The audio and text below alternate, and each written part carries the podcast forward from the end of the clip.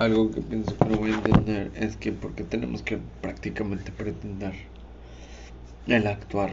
O bueno consensurar porque prácticamente a veces es consensurar o porque no es consensuado.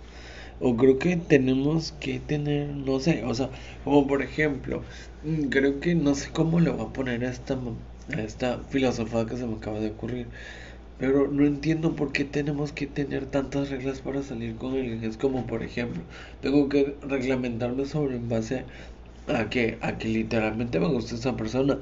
O que de esta persona tenga un principio el cual pues eh, procrastina o por el cual me llegue a agradar. O, o por ejemplo, o pretender o no parecer muy interesado al principio como para que diga no estoy muy interesado, pero sí estoy interesado, pero para no asustarte yo mismo tengo que hacer eh, eh, este mismo aspecto de hard and to get es como por ejemplo esperar para no contestar mensajes porque literalmente así se supone o sea se supone que le provocamos más interés a la persona cuando realmente no y esa idea es boicotearnos unos a otros, porque si lo hacemos, la persona, la misma persona también lo hace y es como de que se controversia. No, la verdad no sé.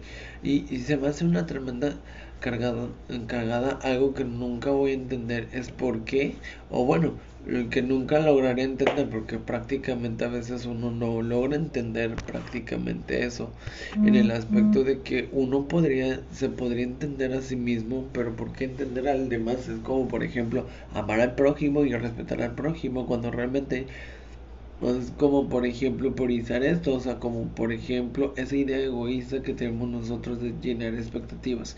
¿Realmente nos llenamos de expectativas o no estamos llenando nuestras expectativas como, como debería? ¿O realmente sí las llenamos pero no exactamente?